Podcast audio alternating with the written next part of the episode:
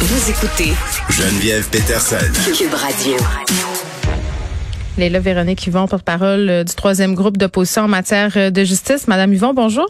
Bonjour. Bon, vous ne l'avez pas entendu, là, Nicole Gibault, qui saluait euh, votre initiative par rapport au tribunal spécialisé. Là, vous qui avez tenu ce projet-là à bout de bras, là, c'est pas pour être complaisante, mais j'ai quand même envie de vous dire que j'ai l'impression que sans vous, peut-être que ce tribunal-là ne serait pas chose possible aujourd'hui? Ben c'est bien gentil, mais je pense que ça a vraiment été euh, une course à relais et Oh le oui. premier maillon de cette euh, course et de cette chaîne, ce sont les, les victimes, les survivantes et survivants. Je veux vraiment leur rendre hommage parce que euh, Hmm. ce qu'on a réussi à faire, c'est directement une conséquence du mouvement Moi aussi, c'est Ouais. directement une conséquence de la force qui a été témoignée par ces euh, milliers de femmes et d'hommes qui ont pris la parole Mm. publiquement, qui ont lancé des cris du cœur. Et puis, ben, moi, je me suis sentie interpellée comme élue. Je me disais qu'il fallait être à la hauteur de ce courage-là qui était démontré, puis il fallait prendre nos responsabilités. C'est comme ça que je me suis creusé les méninges pour voir ce qui pourrait faire la différence. Que j'ai j'ai trouvé cette idée euh, dans des expériences étrangères d'un tribunal spécialisé, puis ensuite, ben, on a Ouais. écrit l'histoire tout le monde ensemble. Mais, mais c'est fou quand même parce que vous faites référence au, mouvement moi aussi MeToo. Euh, quand ça a débuté là, euh, on- on n'aurait jamais pu soupçonner un l'ampleur que ça avait. Mhm. Ça, je pense que ça a été une claque d'en face à l'échelle planétaire. Puis bon, on peut voir que c'est pas fini. Là, je parlais ce matin dans le journal du mouvement Balance ton bar, qui est un, un petit bébé entre guillemets euh, du MeToo. On a eu euh, bon euh, des révélations là sur cet animateur de TF1 récemment en France, une espèce de mouvement MeToo. Donc, donc, mais, mais on n'aurait jamais pu penser ça, puis on n'aurait jamais pu penser non plus que ça allait donner lieu à des vrais changements, parce que on, l'a vu là avec euh, le rapport rebâtir la confiance. euh, les victimes avaient un peu perdu espoir, puis, puis on les comprend. Oui. Puis c'est ça qui, euh, j'espère que juste le fait qu'on s'est assis, qu'on a travaillé, puis qu'on l'a fait en s'élevant au-dessus des lignes partisanes, j'espère qu'en soi, juste ça aussi, ça donne espoir. Euh, parce qu'il y a le fond des choses qui est euh, vraiment la, la clé, là, Mhm. de vraiment changer le système pour faire une place à la réalité euh, tellement spécifique et intime et complexe euh, des victimes de violences sexuelles et conjugales. Mm. Mais il y a aussi, euh, je, me, je me disais hier soir, un message, j'espère, plus fort à l'ensemble des Québécois de se dire que crime, on est capable, quand on veut, les élus, Mhm. euh, d'être à la hauteur de, de, de ce qui est attendu de nous, puis c'est de mettre la partisanerie de côté. Fait Oui, oui, puis Fait- oui, allez-y. non, mais c'est juste que je suis heureuse que ça ait pu se faire pour une cause d'une telle importance parce qu'il fallait que le geste soit fort, la manière d'y arriver soit forte, Mm. que le symbole soit fort. Tellement, vous le disiez, là, c'est, c'est, c'est endémique, la violence euh, sexuelle, la violence conjugale. Oui. C'est incompréhensible que dans des sociétés aussi avancées que la nôtre, ce soit aussi présent. Et c'est le choc qu'on a vécu, je pense, avec la succession de, de Oui, dénonciations. ça touche tout le monde, de tous les milieux, Exact. de toutes les communautés. Puis, puis le fait qu'aussi qu'on qu'on annonce ça euh, quand on est au début là, de ce 12 jours d'action contre la violence faite aux Oui. femmes, je trouvais que c'était un message euh, particulièrement fort là aussi. Oui, complètement. En fait, euh, des fois, la vie, euh, après toutes ces difficultés, ces souffrances, trouve un chemin de bien faire les choses. Puis je pense qu'hier, c'était le cas. Euh, c'était pas calculé qu'on réussisse l'adoption le jour du début des 12 jours euh, contre les violences faites aux femmes, mais c'est un symbole puissant. Mm. Puis c'est c'est une manière d'envoyer. Il fallait que le, il fallait que ça soit fort. C'est-à-dire que selon moi, euh, rebâtir la confiance, envoyer un message très fort, 190 recommandations, mais le tribunal spécialisé. Ben, c'était au centre de, du rapport. Là. Exact. Oui. Puis c'est que si on fait ça, ben le reste aura pas le choix de suivre. Et donc, c'est c'est vraiment un signal et ça interpelle Mm. tous les acteurs.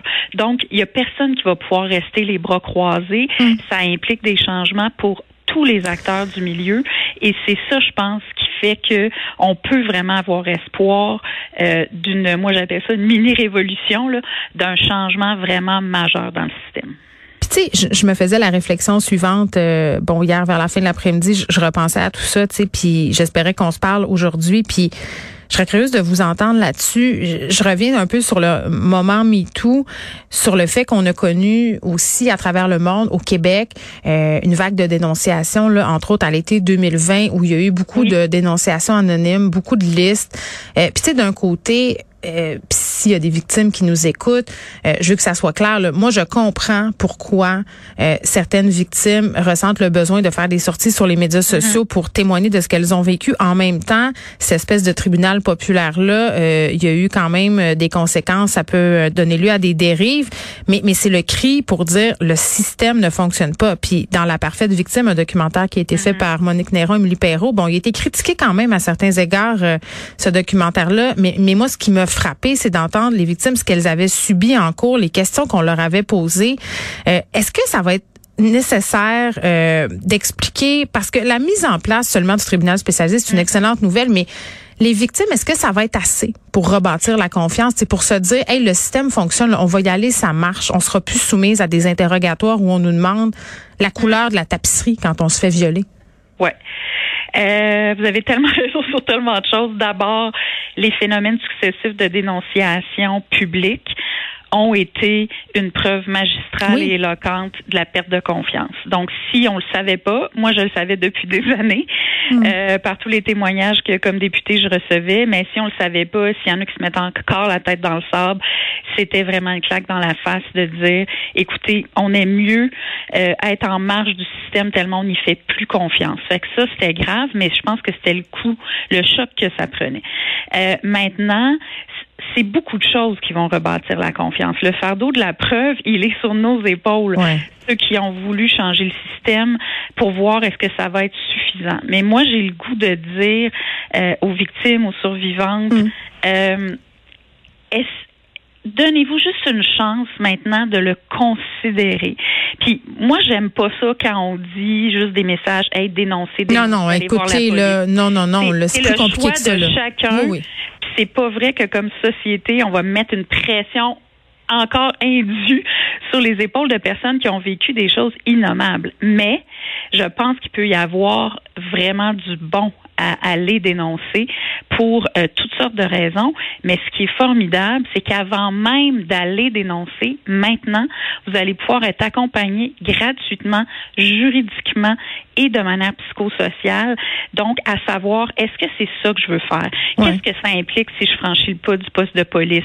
Quand je fais ma dénonciation, qu'est-ce qui va m'attendre? Le processus criminel, OK, c'est ça. Moi, c'est tout ça que je veux. L'IVAC, qu'est-ce que ça m'offre? Est-ce qu'il y aurait possibilité d'un procès civil en dédommagement? Quel chemin je veux prendre? Donc, moi, je pense que c'est notre responsabilité de donner tous ces outils-là parce que une survivante qui va entamer les procédures, elle rend un service incroyable à la société. Puis moi, c'est quelque chose qui m'habitait beaucoup. C'est comme mm. si on a cette tâche-là de lui faciliter la vie parce mm. que quand elle fait ça, elle, elle peut permettre à ce qu'un agresseur ne fasse pas d'autres victimes. Elle peut permettre à des personnes de se réparer aussi. Elle mm. peut permettre d'aider à mettre fin à ce cycle-là. Donc, nous, on a une grosse charge d'accompagner ces victimes-là. Puis c'est ça le cœur de toute la nouvelle philosophie du tribunal spécialisé, c'est qu'avant même d'aller porter plainte, on va vous accompagner.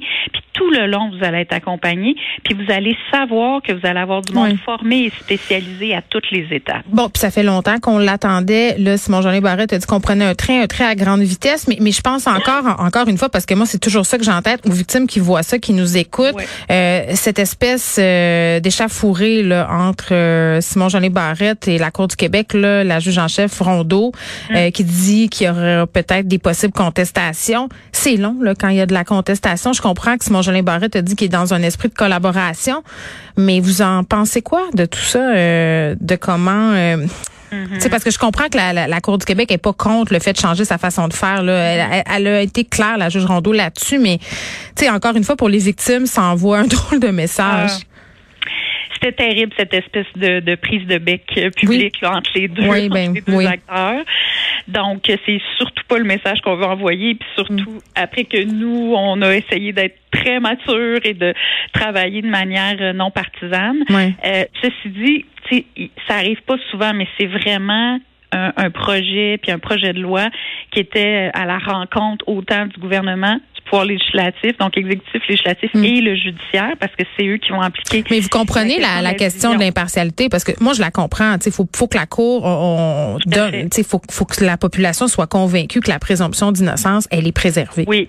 Puis on a fait là des changements majeurs dans le projet de loi. C'est pour ça le projet de loi il est méconnaissable parce que les trois députés de l'opposition on était sur le comité rebâtir la confiance, on l'a vécu, on l'a on l'a fait avancer. Donc on voulait vraiment aplanir toutes les difficultés et c'est maintenant on a fait un gros article sur tous les objectifs et les principes du projet de loi. Donc la présomption d'innocence, le fardeau de la preuve, c'est réitéré dans le projet de loi. Là, il n'y en a pas d'ambiguïté. Hmm. Il n'y a pas d'ambiguïté maintenant. Il y a une division C'est pas la Cour du Québec qui est responsable de l'ensemble des embauches et des formations de tous les acteurs. Elle est responsable de sa partie.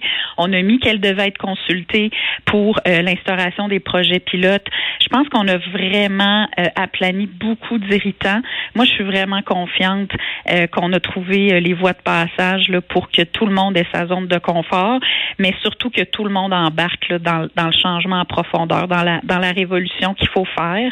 Et puis, euh, c'était trop important euh, pour ne pas essayer de justement faire les petits changements qui pouvaient s'imposer. Ouais. Je pense que tout le monde est en marche. Des fois, il y avait des, des sensibilités. Euh, donc, au nom des, des victimes, il fallait tout faire pour éviter des contestations. Oui, ben, ben, puis oui, les sensibilités, puis la vitesse, là, euh, vous m'ouvrez la porte, là, parce que la dernière fois qu'on s'était parlé, euh, c'était dans, dans ce cadre-là, là, de vitesse, c'est drôle à dire, là, mais des, parce que ça fait longtemps, c'était paradoxal parce que ça faisait longtemps qu'on demandait ce tribunal spécialisé-là, et quand on a enclenché le processus, ça allait vraiment vite, puis il y avait des organismes euh, qui aidaient les femmes victimes de violences conjugales, entre autres, qui étaient sortis pour là, on comprend, mais ça va un peu trop vite, tu sais, en ce sens où on aimerait ça être consulté. À votre connaissance, est-ce que ça a été fait? Est-ce qu'ils ont tenu compte de ces commentaires-là? Oui, ils ont tenu compte euh, tout à fait de ces commentaires-là. Euh, c'est parce que, en fait, en violence conjugale, il y a quelques expériences de tribunaux spécialisés, puis euh, les maisons d'hébergement, les groupes de défense des droits des, des, femmes en matière de violence conjugale voyaient des manières d'améliorer ce qui pouvait exister à certains endroits, alors que je dirais qu'en violence sexuelle, c'était vraiment allons-y à fond. Les quelques expériences qui existent sont tellement concluantes. Donc, il y avait ce message-là, puis elles insistaient beaucoup pour des projets pilotes. Parce que moi, je vous cacherai pas que j'aurais aimé ça euh, dans mon idée initiale qu'on puisse le déployer à la grandeur du Québec. Euh, et puis, plusieurs groupes intervenants qui euh, souhaitaient des projets pilotes pour euh, s'assurer que quand on va les implanter partout, ça soit le, le, plus efficace et optimal possible. Fait que tout ça pour dire que on va y aller de cette manière-là. Fait que je pense que tout le monde est, est content de l'aboutissement, mais nous, on a mis de la pression pour que ça puisse pas durer plus que deux ans, puis qu'on ait un maximum de projets pilotes. On espère 10, 10 districts judiciaires pour qu'il y ait le moins de différences possibles entre les, différentes victimes, puis que les gens puissent en bénéficier le plus vite possible. Puis on a aussi eu l'engagement, ça, ça a été travaillé pendant plusieurs heures.